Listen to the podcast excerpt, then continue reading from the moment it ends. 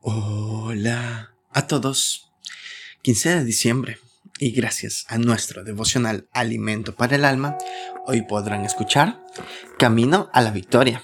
Lectura devocional sugerida segunda de Crónicas capítulo 32, del verso 1 hasta el 23. Su verso 7 nos dice, Más hay con nosotros que con él.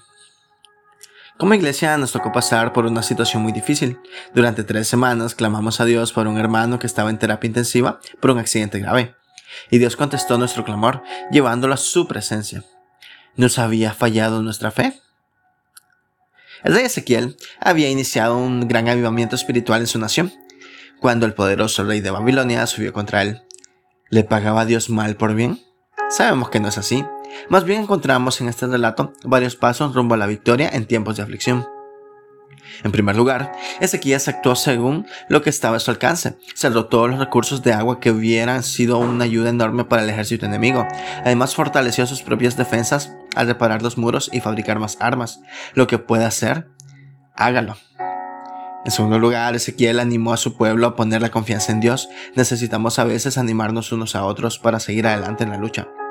En tercer lugar, no se deja impresionar por el aparente poder de las circunstancias, una imagen falsa y real. Si una vez el miedo se ha apoderado de alguien, el enemigo tiene libertad para hacer lo que quiere. Cuarto, presentó su problema al Señor. Dios es el único que ve el panorama completo. Extienda delante de él su situación, déjela en sus manos, él sabrá qué hacer con ellas. Quinto y por último, alabe al Señor.